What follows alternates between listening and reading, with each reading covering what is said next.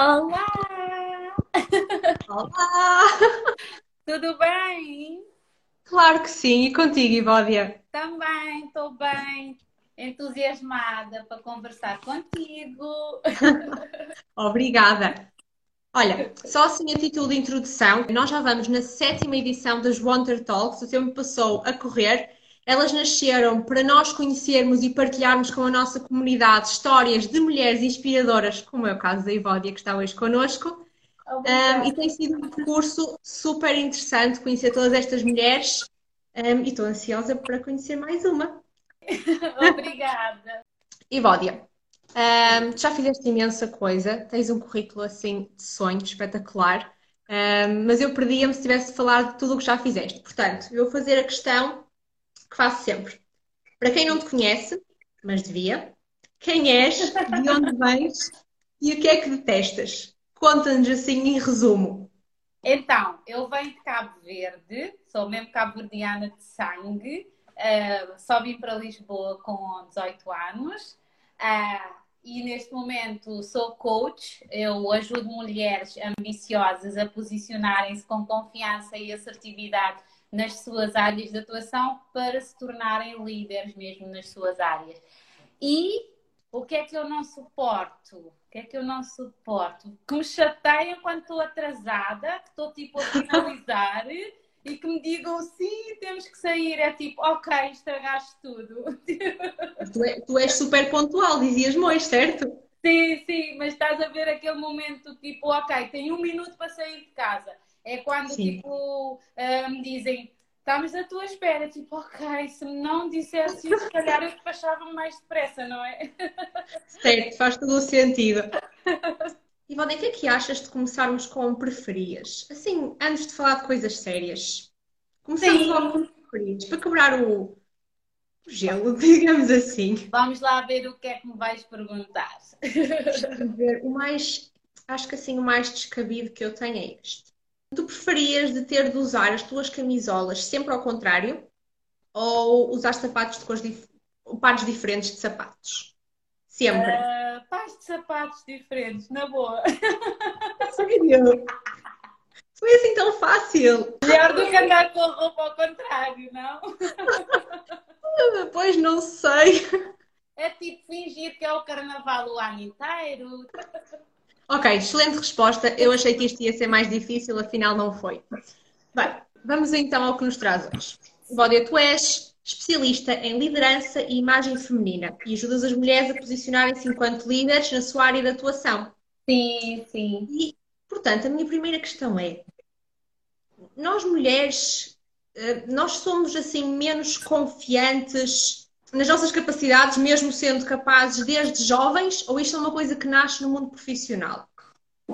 Eu acho que não é nascermos com, mas acho que tem muito a ver com a educação que nós tivemos, independentemente de eu ter nascido em Cabo Verde e tu teres nascido cá, há sempre aquela aquela educação machista, ainda mesmo que de uma forma muito subtil em famílias que o machismo não existe, mas está lá quase subentendido que o homem, os rapazes neste caso, têm que ser fortes, têm que ser destemidos, têm que ter namoradas, não é? Ainda mesmo quando Sim. são muito jovens, muito novinhos, e para nós é nos incutida aquela hum, ideia de que temos que ser uh, boas mulheres, temos que estudar, temos que ajudar em casa, e isto, querendo ou não, vai moldando a nossa personalidade.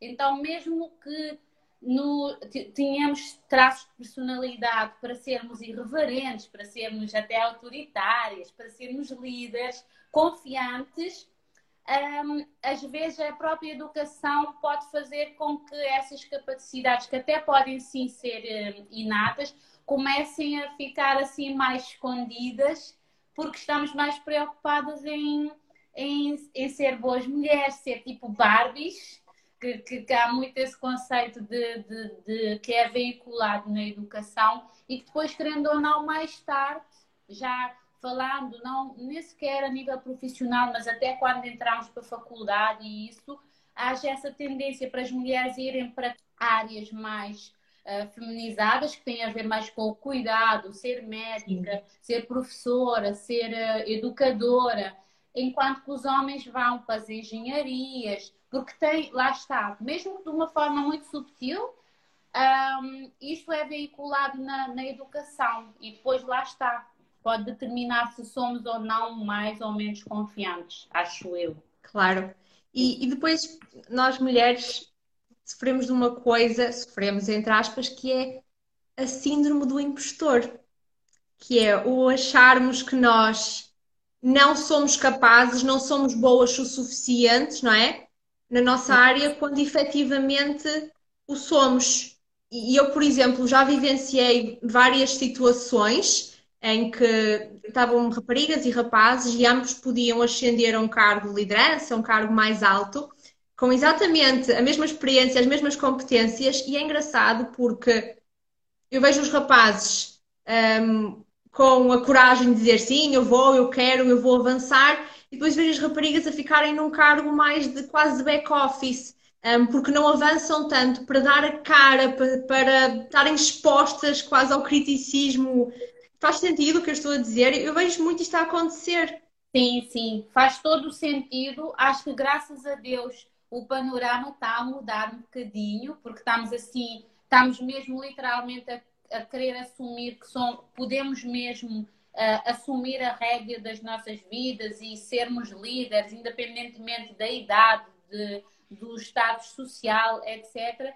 Mas isto que tu dizes faz todo o, o sentido e até um estudo acho que é do ano passado, que falava que em relação principalmente a candidaturas no LinkedIn, que Uh, não sei precisar os dados, mas dizia mesmo que, num, imagina num job description, se tu vais candidatar a uma profissão, dizia, tu tens de ter um nível avançado de inglês, um nível avançado de alemão, ter competências em Excel, competências de liderança, uh, ter gerido equipas. A regra geral, um, ah, os homens enviam mesmo que não preenchem metade daqueles requisitos. E as mulheres só enviam se preencherem efetivamente todos os requisitos.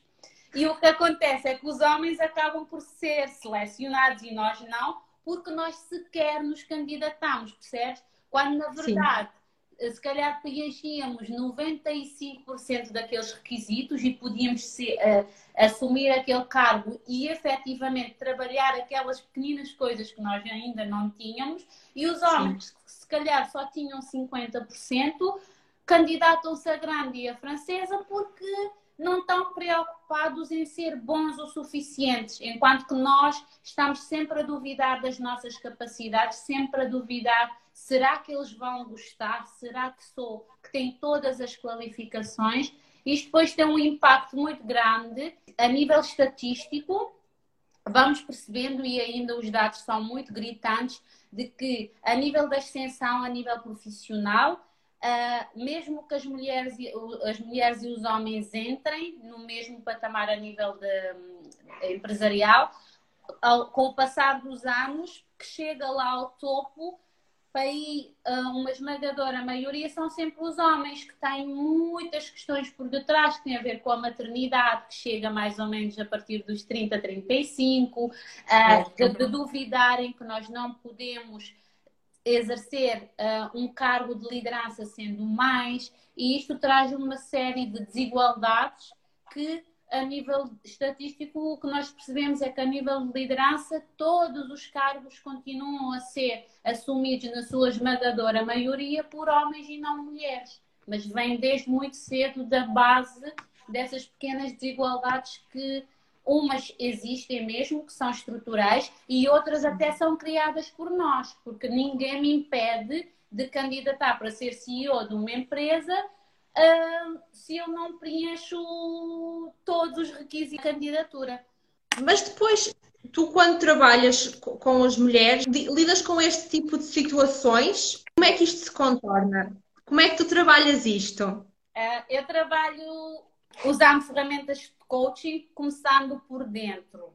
Porque só quando nós começamos a assumir que efetivamente nós somos líderes, uh, acho que 90% das pessoas que chegam até mim assumem claramente que não são líderes. Eu é que tenho que andar aí a espernear, a dizer, és líder, tipo, como assim? Porque, no fundo, é quase precisarem, efetivamente, de um, precisarem desta validação de que são líderes ou mesmo não, não se reverem como líderes porque um, a nível da autoestima não está trabalhado o suficiente para elas mesmo assumirem. Não, eu tenho todas essas competências, eu sou um, uma referência na minha área, mesmo a nível de empreendedorismo, ou pessoas que trabalham mesmo por conta de outra e querem dar o salto profissional, é mesmo a ideia de que não, eu tenho que ser modesta. Como assim eu vou fazer um post no LinkedIn? Tipo, como assim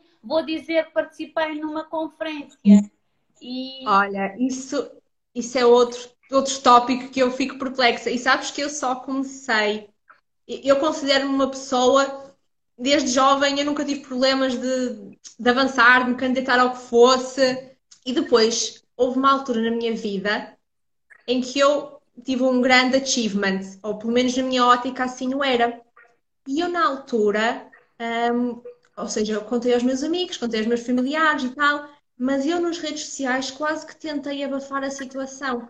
Porque o meu medo era, as pessoas vão achar que eu me estou a gabar Sim. de ser super boa nisto e que eu é que sou. E eu estava com este receio e acabei por não partilhar, tanto quanto devia, uma grande conquista. E eu hoje olho para trás e arrependo-me. Só que eu na altura não tinha noção. Só agora, quando eu penso sobre isso, Sim. é que eu começo a dizer: Meu Deus, Olga, tu tanto és contra esse tipo de atitudes que Sim. acabaste por cometê-la tu própria sem, sem te aperceberes. Sim, sim, sim. Porque tem, tem muito a ver com nós pensarmos no que, o que é que as pessoas irão pensar. Enquanto que para os homens, uh, exibirem os seus feitos é tipo, uau, tu és homem, fizeste isto. para as mulheres é tipo, quase que era mais do que a nossa obrigação conseguir aqueles feitos para validar de que somos boas em determinadas pois. áreas. E, e, no teu caso, muito rapidamente ganhaste esta consciência. Ok, porque é que eu não fiz isso? Mas há mulheres que podem passar a vida inteira sem conseguir uma, uma, progress, uma progressão na carreira desejada, sem fazer o seu próprio marketing pessoal para, para subir a nível empresarial, ou mesmo com empresas ou microempresas, eh, como é o teu caso, mesmo que têm um potencial enorme, com medo de, de irem a eventos para promoverem efetivamente as suas marcas, porque o que é que as pessoas irão pensar? E a regra geral é o que é que a família, os amigos, as pessoas mais próximas irão pens pensar, não é? E, Sim. e ganhar esta consciência muito, e muito cedo também tem a ver com a tua educação. Sempre estiveste mais pode até ter escapado, mas teres esta consciência é muito bom. E, uh, e não é por acaso que eu trabalho muito isto com, com as mulheres que eu acompanho, porque é mesmo, às vezes é mesmo difícil fazê-las uh, ganhar essa consciência de que é ok tu fazeres o teu marketing pessoal, é ok tu, eu costumo mesmo dizer, é, são conquistas, faz show off, faz mesmo. Exatamente. Se eles acharem que é show off azar, tu perdeste madrugadas, trabalhaste no duro, tiveste que provar que eras boa o suficiente. Sim. Muitas vezes até num ambiente competitivo, não é? Então, por que não Sim. mostrar? Sim, aliás, a título de curiosidade, parte do motivo para a Wanter nascer, na nossa história diz celebrar as ambições e as conquistas das mulheres porque eu acho que nós não verbalizamos o suficiente onde é que queremos chegar, o que é que queremos ser e o que é que já conquistamos. Nós não partilhamos isso o suficiente com o mundo. E eu acho isso super importante, não é? Até para, sei lá, quando eu verbalizo uma ambição minha, ela torna-se quase mais real, não é? Sim, sim. E para as pessoas que acreditam mesmo no poder do universo, uh, eu, eu sou aquela pessoa que até há menos de um ano achava que, tipo, é só isto, não há mais nada, mas de repente tipo, um, a maternidade também traz outras coisas, não é? E de começares uhum. a acreditar que, independentemente de tu seres uma pessoa ou não que acredita no poder do universo e isso, quando tu verbalizas, o poder da visualização faz mesmo as coisas acontecerem. Eu, eu idealizo, eu tenho uma imagem da Evódia daqui a cinco anos E eu acordo a pensar naquela imagem. E nos dias em que eu duvido de mim, eu olho ao espelho, ao espelho e digo: Tu estás a gozar comigo, não estás? Tipo, bora lá trabalhar. Tu és incrível, Ivone, adoro. Sim, Olha. é um é a visualização. Quando tu verbalizas isso, ok, eu quero conquistar isto, eu sou capaz, parece de repente tudo começa a conspirar para que as coisas aconteçam mesmo. Sem dúvida. Olha, tu há pouco dizias assim, que ainda há o preconceito um, de que as mulheres não são tão boas líderes como os homens. Eu concordo. Uh, isto ainda é um preconceito. As pessoas dizem que não, mas ainda é um preconceito muito presente na nossa sociedade. Eu já tive pessoas a dizerem isso na cara, uma vez ou outra. Mas o que eu queria era, se tu puder, depois me dar de ideias, parênteses. Mas tu, anónima ou não, tens alguma história que possas partilhar de uma situação dessas? Quer seja tua, quer seja das mulheres um, que acompanhas? Olha, tenho um, um exemplo de uma mulher líder, tipo, quando tu pensas no conceito de liderança, pensa numa mulher com três filhos que lidera uhum. três empresas, uh, duas delas acho que ela é mesmo dona, uh, e que chegou até mim e estamos a fazer um, um trabalho lindíssimo um, de acompanhamento. Uh, e quando ela chegou até mim, ela vive numa comunidade que não é uma comunidade muito grande e às vezes há muito esse medo de exposição, embora haja reconhecimento a nível do, do meio onde ela vive, de que efetivamente ela é uma referência na área dela e estamos a fazer um trabalho de ela mesma afirmar-se e posicionar-se como sendo líder, mas que ela já é Uh, e no início, aquelas questões que, quando ela chegou até mim, eram muito questões ligadas à autoestima, uh, questões ligadas a, a, comunicar com maior assertividade. E é claro que eu, quando desenho a minha persona, a pessoa que eu quero trabalhar, eu penso naquela mulher que eu ajudo mesmo Uh, literalmente, uh, como eu costumo dizer, é dar um chute no rabo e subir lá para cima. Uh, e ela tem tudo isto dentro dela. Eu digo-lhe mesmo todos os dias: eu digo-lhe, tu tens mesmo tudo dentro de ti. Ela é efetivamente uma líder, mas muitas vezes o próprio, a sociedade onde estás inserida, um, faz-te crer de que tu não o és. Uh, e eu, tu, uma vez usando o teu caso, tu geres uma empresa. Agora imagina o que é que é gerir três empresas, três empresas de sucesso, com três filhos, uh, a gerir, num dos casos, a guarda é mesmo partilhada, que traz outros, outra, outras conciliações que para quem é mãe deve saber, e ela faz tudo de uma forma brilhante. O que ela mais domina é o Excel que é aquela coisa que eu digo, meu Deus, não quero saber. Uh, e, entretanto, a primeira preocupação, quando nós iniciámos esse, esse, processo transformacional de três meses, era literalmente a autoestima em baixo, uh, precisar mesmo de trabalhar internamente para ela assumir que é uma líder, ela é excelente a delegar. Nós, o nosso processo só vai terminar daqui a um mês e meio mas é daquelas pessoas que quando falo ou, com ela ou quando um, uma imagem dela aparece no, feed, os meus olhos brilham porque é mesmo é, concretização daquela persona desenhada que eu desenhei, tipo, é esse tipo de mulher que eu quero, que nunca mais acorda a duvidar dela.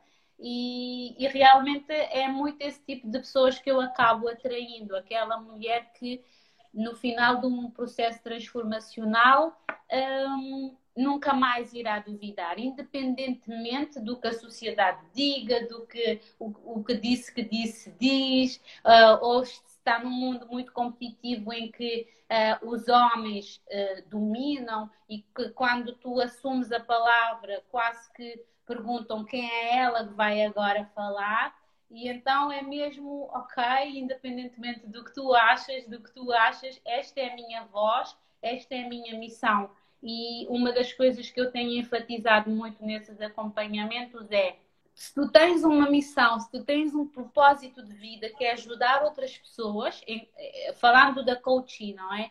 Se tu não o fizeres porque Uh, estás com medo do que as outras pessoas vão, uh, irão pensar de ti ou, ou das críticas, simplesmente tu, não, tu estás a contribuir para que a tua missão de vida não seja efetivamente cumprida. Tu estás a deixar de ajudar pessoas porque tu estás a duvidar da tua missão. E quando tu colocas as coisas nessa perspectiva, dizes, opa, então eu tenho mesmo que fazer. A minha, a minha próxima questão era relativamente à imagem física das mulheres, que é a sociedade é muito exigente connosco e própria, o próprio tempo que nós dedicamos a arranjar-nos de manhã, a tirar a maquilhagem e tudo à noite, enfim, tudo isso impacta um, a nossa própria gestão de tempo e o desempenho, certo? Sim, é sim. Isso, é, uma isso é uma dificuldade? É um tema controverso. No meu caso, por exemplo, para mim, ter aquele tempo para cuidar de mim, e é algo que eu passo muito às minhas coaches também, que é terem tempo útil para cuidarem delas também é amor próprio. Assim como nós tiramos tempo para cuidar dos nossos filhos, assim como nós tiramos tempo para trabalhar das novas cinco, tirar o tempo Sim. para cuidar de nós é importante. O que nós temos que ter em, em consideração é fazê-lo por nós e não em função da sociedade, uma vez mais. E nisso, pois, mas e isso é difícil, não é? Com os clientes que eu lido, às vezes é difícil, não, às vezes a desculpa é de que, tá, que, irão sim perder tempo da vida delas para cuidar delas. Eu o que eu tento passar para elas é que efetivamente se é algo que te faz bem, tu deves fazer se não te faz bem, não tens que fazer apenas para agradar o outro. Mas atenção ao contexto profissional onde tu estás inserida. Em que pois. a imagem, a imagem pode ser, a imagem é o teu cartão de visita. Agora, uma coisa é tu trabalhares por conta própria e estares em casa e achares que é ok a não usares batom, não pôres maquilhagem, porque depois não te apetece tirar, está tudo bem. Ou não arranjares o teu cabelo. Outra coisa é estar ali naquela empresa onde estás a competir com um rapaz e o rapaz vai todo muito engravatadinho, cuida da imagem, uh, tem uma excelente comunicação na forma como se relaciona com, com os líderes da empresa, passa uma boa imagem na forma como uh, apresenta os seus projetos e depois chega uh, uma mulher que não cuida, não cuida da imagem, não, não cuida da sua comunicação e a forma como se relaciona com as pessoas dentro da empresa, não segue os códigos da própria empresa, aí claramente estará a beliscar claro. a, sua, a sua imagem. E se houver uma probabilidade de um, promoverem alguém na empresa, é óbvio que vão optar pelo homem e não pela mulher. Então aqui Sim. é haver um bom senso, um bom senso de percebermos aonde é que nós estamos inseridas uh, no contexto profissional e perceber o que é que é ok. Eu pessoalmente, por exemplo, digo-te, no contexto de quarentena, cuidar de mim, fazer de mim a minha principal prioridade foi o que me ajudou a sobreviver à quarentena com dois bebés em casa. Então, para mim, era rotina de amor próprio, pôr a minha maquiagem, arranjar o meu cabelo, vestir, tirar o pijama, que eu já não conseguia ver o meu pijama frente, que é tipo, vou-me vestir linda e maravilhosa para trabalhar. E eu até Sim. fiz algumas lives a falar disso com outras pessoas, porque temos que ver aqui o que é que te faz bem. Para mim, a questão da imagem é o que te faz bem, mas nunca descuidar dela, tendo em conta o contexto onde tu estás inserida. Eu concordo totalmente contigo, Ivone, e para mim a imagem também é super importante. Eu sinto-me bem quando estou arranjada, sinto-me mais confiante, mais capaz, totalmente. No entanto, a minha questão também vai no sentido em que, para eu me arranjar de manhã, eu demoro, se calhar, uma hora.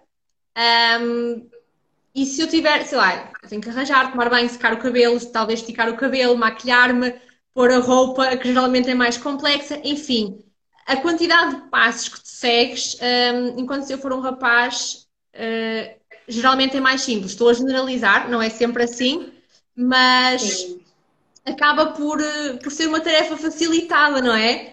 Sim, mas isso olha, é porque nasceram homens e, e na verdade uh, acho que os homens cada vez mais estão a cuidar mais e acabam por dedicar é verdade, um mais tempo. Eu, o que eu, e foi o que eu te disse no início, quando fizeste esta pergunta, é olhar para este tempo não como um tempo perdido, mas como um tempo Sim. em que tu estás a cuidar de ti, não é? Uh, ok, ser, se calhar são mais 45 minutos do que os homens, é verdade. Mas se eu vou para o trabalho e sinto-me melhor com maquilhagem, cuidar de mim, arranjar o meu cabelo, se isto vai contribuir para que eu tenha um excelente dia, então por que não fazê-lo, não é? Não vais é usar aqueles, aqueles, tutoriais da Maria Vaidosa que tem 50 passos para tu te maquilhares, não é? Senão... Claro, claro. Olha, mas está aqui uma pergunta curiosa da Maria que diz assim: onde é que começa o nós e termina a sociedade? Eu responderia que a essência é a resposta, ou seja, tem que haver um alinhamento entre quem tu és, entre a tua essência e a sociedade. E depois tu podes escolher, um, tu, tu, tens a liberdade de escolha. Vou-te dar um exemplo. Eu uso o meu afro. Com certeza que se eu me candidatar a um cargo, não, metade das empresas que existem em Portugal não, não me quererão na empresa, com certeza, porque não faz parte de, do código de determinadas empresas, ainda que alguém com um afro se, uh, e sem questionar as suas habilitações literárias, etc., que tenha pessoas um, afros ou pessoas portadoras de deficiência, entre outros. Podia aqui elencar vários. Eu, enquanto Evódia, com a minha autoestima muito bem trabalhada, quando eu vou me candidatar para um cargo profissional, a primeira coisa que eu vou fazer é garantir que as empresas para onde eu quero ir está ali um, na missão da empresa e nos valores da empresa a questão da diversidade. E eu procurar Exatamente. os sítios onde eu vou me sentir bem. A partir, se nós temos a liberdade de escolha, eu escolho os sítios onde eu vou me sentir bem. Eu não vou jantar contigo se eu sei que por eu ser como eu sou, não vou sentir bem-vinda. Também tem que haver aqui um, uh, um bocadinho a escolha. Por isso é que para mim a autoestima é muito importante. Trabalhar a nossa autoestima e nós nos sentirmos empoderadas, porque consegues fazer escolhas, ainda que nem sempre consigas, mas tu consegues fazer escolhas de forma a que haja um alinhamento entre a tua essência, entre o que é a tua essência e o que Sim. é a sociedade, não é? Porque senão vais trabalhar num sítio onde todos os dias tens que estar empiriquitada, tens que estar maquilhada, tens que esticar o cabelo, tens que vestir blazer e não é isso que tu queres da vida. Então, se calhar mudas, decides fazer uma mudança de carreira, mas antes de mudares, tenta encontrar uma empresa que se encaixa minimamente no que são os teus objetivos. Acho que é por aí. Faz, faz sentido o que dizes, Givódia, sem dúvida. A Raquel Malain está a dizer que horror, mas ainda bem que verbalizas isso, Evónia. acontece Sim. todos os dias. Não acontece comigo porque tenho a sorte de trabalhar por conta uh, própria, mas acontece, acontece every single day em Portugal e em, em todo o lado. Pessoas que simplesmente não, uh, não são aceites, não pelas suas competências, mas sim um, pela parte física, pela cor da pele, pela identidade, por várias questões. Infelizmente, sei que o que dizes é verdade, mas vamos mudando isto passo a passo. Há um próximo tópico do qual nós queremos muito falar. Uh, mas para fazer a transição, eu vou-te fazer outro que preferias. Tu okay. tens tempo de enviar um bocadinho. Pode ser? Ok. tu preferias ser capaz de ler pensamentos ou prever o futuro? Ler pensamentos ou prever o futuro? Sim. Ler pensamentos, claro. Ah, é? Porquê? Porque provavelmente assim conseguia prever o futuro. Pois, mas já, já imaginaste que estás a ler os pensamentos de toda a gente à tua volta? Eu ia andar em modo you bitch. Ai, hilariante. Sim, pois. Um... Um, mas agora, falando a sério, sim, acho que escolheria um, ler pensamentos, porque prever o futuro ficaria apenas no campo da previsão. Haveria sempre uma incerteza. E como gosto de hum. algumas certezas. Ok, isso foi bem apontado. Muito bom. Ora bem, então, tu em 2016 foste distinguida como Young African Leader pelo ex-presidente dos Estados Unidos, Barack Obama. Como é que isto aconteceu? Um, não poucos detalhes, conta-nos. Olha, aconteceu porque eu sou fã incondicional do Obama desde sempre e o universo conspirou e aconteceu. Não, não é bem assim. Acho que não é assim tão simples. Uh, Mas... Não, olha, na verdade eu sou ativista pelos direitos das mulheres há, há muito tempo, desde que eu tenho 18, 19 anos, foi, foi na altura que eu vim para Portugal e, e acabei por assumir assim. Uh, uh, tenho, sou uma pessoa muito irreverente de natureza. Acho que o meu maior desafio quando eu era jovem foi decidir vir para a faculdade, estudar em Lisboa, sem a autorização da minha mãe, que não queria, do género ai, coitadinha da minha filha, vai viajar. Foi sozinha. Sozinha, não conhecia ninguém, nunca tinha andado de avião, nem de elevador, nem de metro, nada. Ah, nunca tive televisão em casa. Ah, e então, assim, com 18 anos, saí assim, na minha mega aventura fora do meu país e assumi muito este, este meu lado irreverente, mas muito associado a deixar uma marca no mundo. Ainda não percebi bem, todos os dias estou a tentar perceber um bocadinho mais, mas acho que faz mesmo parte da minha missão sempre garantir que deixo uma marca no mundo ajudando os outros. E, e, fui fazendo esse trabalho de uma forma muito tranquila, sendo ativista, organizando conferências, convidando líderes de várias áreas para, para eu ser uma voz, mas acima de tudo para criar esse sentimento de, de debate e de comunidade na, na, sociedade. E em 2016 foi a primeira vez em que eu vi esse trabalho de mais de 10 anos de ativismo reconhecido.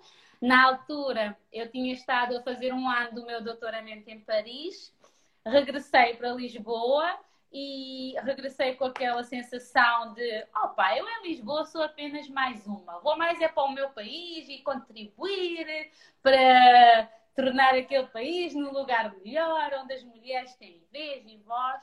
Ah, convém dizer que também estava a passar por um desastre amoroso.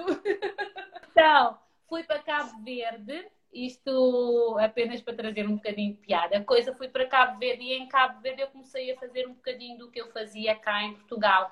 Promover eventos ligados ao empowerment das mulheres, chamar a comunicação social, chamar um, uh, líderes políticos e associativos para trazermos essas questões ligadas ao empowerment da mulher. Um, eu, quando cheguei a Cabo Verde, um, e lá está, usando as redes sociais, eu pus nas redes sociais, no Facebook na altura, dizer Malta, estou aí para a minha terra, estou oficialmente desempregada.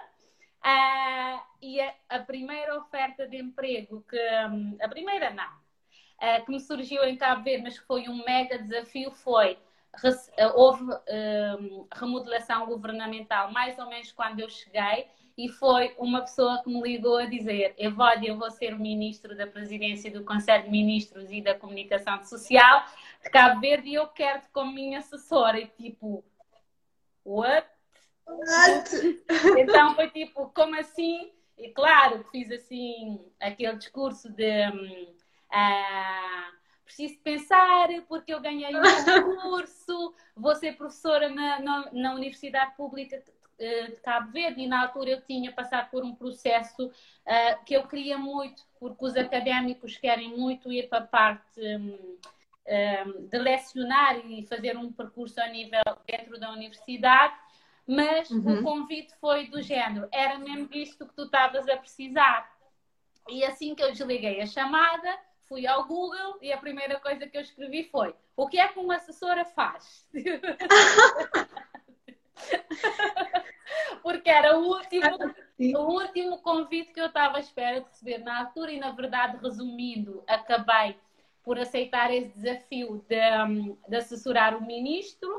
Uh, foi dos melhores desafios profissionais que eu tive até agora. Uh, e este, por ele ser o porta-voz do governo, um, ele tinha uma grande exposição pública. Eu então o que eu fiz foi, eu soube tirar partido dessa exposição que o ministro que eu estava a assessorar enquanto assessora para comunicação e fazia muito esses eventos, comecei a ser reconhecida também como uma voz em Cabo Verde, porque eu já o era aqui em Portugal, mas o meu medo ao chegar em Cabo Verde e indo para a capital, sabendo que eu era uma miúda, que quando eu, eu cresci numa ilha rural, de repente chego na capital e começo a ter visibilidade, reconhecimento. Lá está o Facebook, não deixem de usar as vossas plataformas.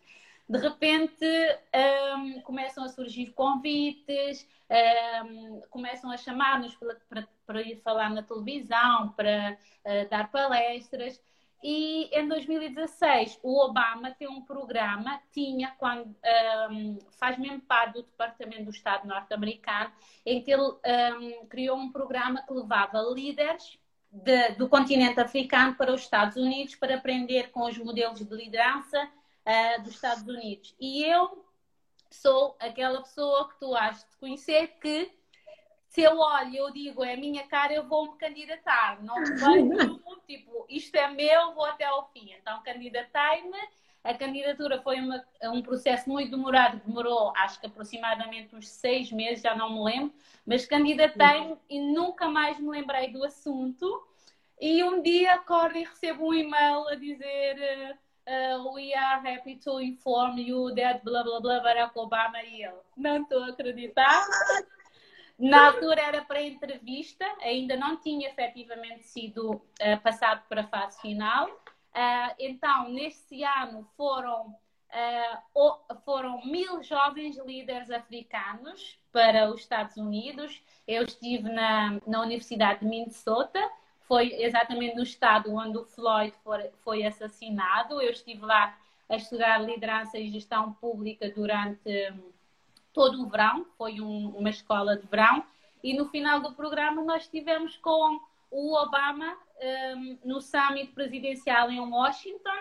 Uh, todos os fellows que vão para esse programa, o, o, grande momento é o momento em que efetivamente nós vamos estar com ele, que, que é um summit de, de três dias em Washington e que foi uma das maiores coisas que já me aconteceu na vida. Foi em junho, eu estive lá até uh, finais de agosto, já não me lembro, e às vezes o Facebook ainda me vai lembrando dos vídeos que eu fazia e eu só, eu só dizia, meu Deus, tu eras mesmo pindérica, porque eu partilhava tudo, tipo, gente, estamos aqui à espera do Obama e não sei o quê, acordar de madrugada.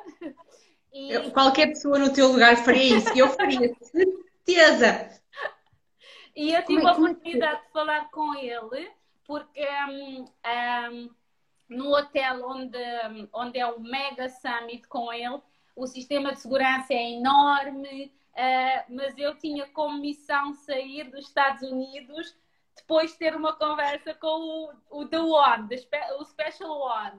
E, e então tínhamos que garantir, assim como nos concertos, mais ou menos. Eu disse à minha colega de quarto, eu estava a partilhar quarto com a minha colega de, do Ghana, e eu, Diana, nós vamos fazer aqui um esquema, porque temos que ser das primeiras a entrar para o, para o, para o, para o auditório. Então, nós fizemos um esquema em que acordámos às 5 da manhã, uh, tomámos banho, começámos a arranjar, uma foi para a fila, enquanto eu me despachava, depois eu fui para a fila, ela foi arranjar-se. Uh, e na verdade nós ficámos mesmo nas filas, mesmo nas primeiras filas, e quando o Obama chegou um, e entrava com os seguranças, ele faz questão de falar com essas pessoas que conseguiram os melhores lugares. E eu, lá estava eu a falar com ele, eu tenho uma foto mesmo a apertar as mãos dele, e, e eu disse-lhe que eu vinha de Cabo Verde, e como a Michelle Obama, enquanto eu estava nos Estados Unidos, a Michelle tinha estado em Cabo Verde com a com a primeira dama de Cabo Verde, no, numa missão qualquer, sim. Então eu fiz mesmo questão de dizer, eu cheguei, eu venho de Cabo Verde e ele, sim, sim, um, o país onde a Michelle esteve, não é? E tipo, eu, yeah, eu sabe onde é que é Cabo Verde, porque ninguém sabe onde é que é Cabo Verde. Então foi, uh, eu gosto de partilhar isto porque é muito cómico, mas é porque na verdade ter estado com o Obama trouxe-me até hoje onde eu estou, neste momento, que foi, eu costumo dizer que foi aquele pontapé na bunda, como, como os brasileiros dizem, para eu ter decidido desenhar a carreira dos meus sonhos e, e efetivamente assumir que eu sou uma líder e que a minha responsabilidade é, é fazer com que mais e mais mulheres não duvidem de que são líderes e que podem chegar onde elas quiserem. Pode ser o Obama, pode ser uh, aonde quer que queiram chegar, que não existem mesmo impossíveis. E então, para mim, o Obama, mais do que o caricato que eu acabei de contar, só para te enquadrar, é mesmo. Eh, ele disse, há uma frase que ele disse durante um, uh, o discurso que ele fez para nós, e o discurso dele, só para te enquadrar, o Obama, o mandato dele terminou no final de 2016 e o discurso que ele fez para nós, enquanto jovens africanos, foi o penúltimo discurso dele enquanto presidente dos Estados Unidos e ele estava carregado de emoção, de sentimento, aquela sensação de que eu vou deixar a presidência dos Estados Unidos, mas eu sei que dias difíceis virão. E na verdade, nós todos estamos a presenciar os dias difíceis que, que vieram, não é? Então, Sim. o discurso dele foi muito emocionante porque ele disse: regressem para os vossos países, e não perguntem o que é que os vossos países podem fazer por vocês, mas sim o que vocês podem fazer pelos vossos países. E nesse dia foi tipo, eu andei aqui a brincar, eu preciso fazer coisas mais a sério.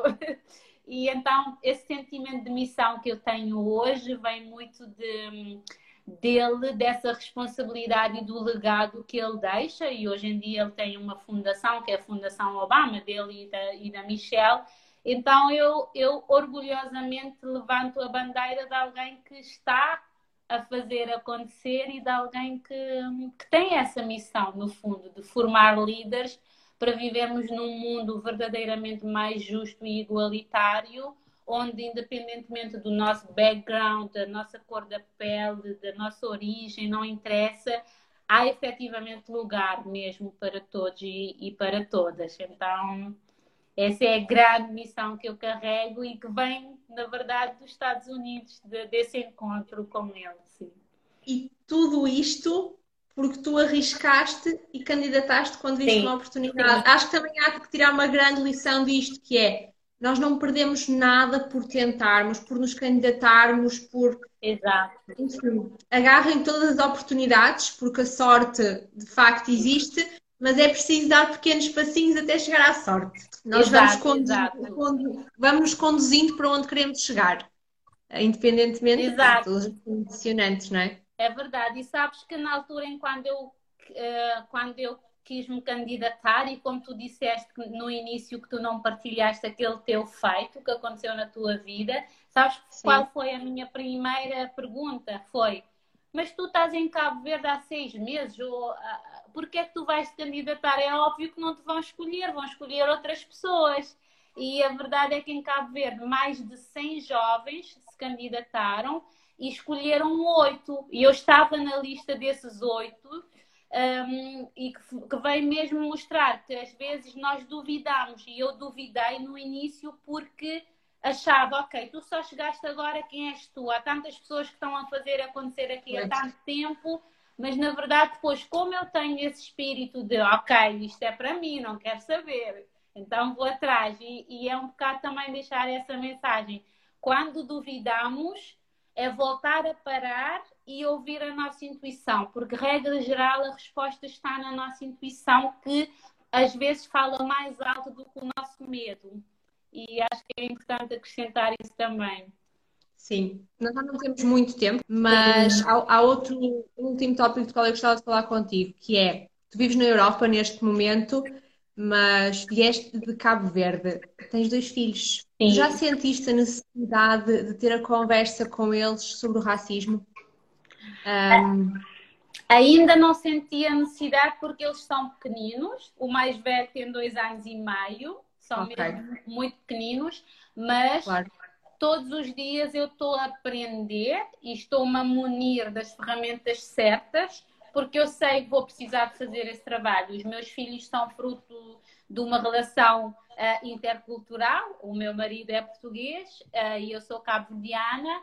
Um, e eu, eu não, nós vamos precisar de fazer esse trabalho porque nasceram cá e assim como acontece com, com muitas outras pessoas, em algum momento da vida deles vão questionar ou serão um, alguém irá fazer essas perguntas por eles. Então, para mim, assim como eu trabalho a autoestima das mulheres, a minha maior missão com os meus filhos é trabalhar a autoestima deles. É mesmo uh, educá-los para eles acreditarem mesmo de que não existem impossíveis, a tua cor da pele não te define, embora no caso deles tiveram a sorte de herdar os meus caracóis, mas vieram uh, com um, ehm, o tom da pele até agora, pelo menos, são branquinhos, mas a verdade é que eu conheço crianças que são brancas, mas filhos de relações interraciais, em que pelos simples caracóis as pessoas já começam a dizer mas tu és diferente, tens caracóis. Então, para mim, o mais importante é garantir que eles têm uma autoestima inabalável, para eles acreditarem mesmo que nada do que é externo lhes define enquanto pessoa. E, e, para todos nós, independentemente de sermos mães, pais, educadores, neste momento acho que esta é a nossa maior missão: é garantir que nós conseguimos ser uh, porta-vozes mesmo de mudança, no sentido de irmos espalhando a mensagem, seja através das redes sociais ou offline, nos nossos meios onde nós estamos inseridos, Sim. de quebrar mesmo este paradigma de que hum, uh, somos diferentes, ela é branca, eu sou negra, logo eu não tenho o direito a, a, a, conquistar o que tu estás a conquistar, porque é muito isso. Para quem nasce cá, Uh, e eu tive a sorte de nascer em Cabo Verde e vim com 18 anos, então vim com uma autoestima trabalhada, não é? E eu, quando cheguei, enfrentando as dificuldades que eu tive que enfrentar ao querer entrar no mercado de trabalho, eu estava com uma autoestima trabalhada. Mas há muitas pessoas que nascem cá e nascem a achar e crescem a serem educadas de que não são capazes, porque tudo o que lhes reserva é serem empregadas domésticas, trabalharem nas obras, o máximo que podem ser enquanto rapazes é serem jogadores de futebol, não lhes são, não, eles não, não crescem com uma autoestima de achar que podem efetivamente ser tudo o que eles quiserem, porque a sociedade faz o trabalho, independentemente de ser no contexto familiar ou fora, faz o trabalho de lhes mostrar que efetivamente não terão direito às mesmas oportunidades pela cor da pele ou, ou, ou pelo background que, que eles trazem. Então, para mim, a, a, minha missão, e acho que agora mais do que nunca, porque esses assuntos com o Covid, o Covid-19 também trouxe outro lado de trazer muito, muito isto à flor da pele e e mesmo o, assassin, o assassinato do, do ator que aconteceu há, há três dias atrás, uma vez mais vem provar isso, que há ainda um trabalho enorme a ser feito, mesmo a nível de comunicação social, um, imagina, houve aquela situação dos cães que, eh, que tiveram que sair de, do exílio, entre aspas, e houve centenas de peças na televisão a fazer cobertura daquele momento, de, daquela situação. Sim. Morre um ator, eh, um ator é assassinado literalmente, e pelo que até agora sabemos, foi sim um caso de racismo, sim, e, e não há quase nenhuma cobertura, não há cobertura QB da comunicação social Assim como eu, enquanto africana, que vivo em Portugal e que eu sinto que Portugal, mais do que muitos países, é um país mesmo diferente e diversificado. Aqui temos chineses, cabo-verdianos, angolanos, portugueses, franceses a conviver num, num, num mesmo país e depois nós abrimos a televisão e não há representatividade nos debates políticos, não há representatividade nos debates normais uh, fala-se de racismo sem a presença de um, de, de pessoas que efetivamente representam as comunidades. No Parlamento, Sim. tu ligas a tu ligas a televisão, os debates de parlamentares ainda há uma subrepresentatividade do que é efetivamente Portugal, que é um Portugal multicultural. Então, esse trabalho, acredito mesmo que o assassinato de, do Floyd uh, trouxe muito isto à tona, mas acima de tudo é garantirmos que não é, não é um tema para ser debatido apenas porque está na moda. E eu até fiz um post no meu, meu Instagram um, há algum tempo atrás, em que parece que todas as pessoas estavam a partilhar o, o Blackout Tuesday porque estava na moda, porque era uma coisa fixe, do género, se a Olga não partilhar vai ficar feio, então bora lá partilhar aquele quadradinho, aquele quadradinho preto na, no feed do Instagram, mas a luta é muito mais do que isso, é garantirmos que é. podes, até, podes até não fazê-lo na tua vida normal, um, na tua vida, nas redes sociais, mas que tu o faças no, no teu back-office, no privado, não é? E, e, acho que esta é a mensagem que, que, que todos nós, enquanto embaixadores da África um, ou de outros países, e, e, toda a comunidade portuguesa, de sentirmos que é uma causa de todos e de todas, porque no final do dia é uma questão mesmo de direitos humanos, não é uma questão de sermos uhum. brancos ou pretos. É direitos humanos, direitos, liberdades e garantias universais. Olha, tenho uma questão para ti. És nossa convidada, tu és uma Wonder Woman, como nós chamamos às nossas mulheres, um, e as nossas Wonder Woman têm superpoderes. Portanto, qual seria o teu superpoder? Se pudesse escolher. Oh, que bela questão. Como é que eu não me lembrei disso? Superpoder. Eu teria o poder de converter as horas de 24 em tipo 600 mil horas diárias.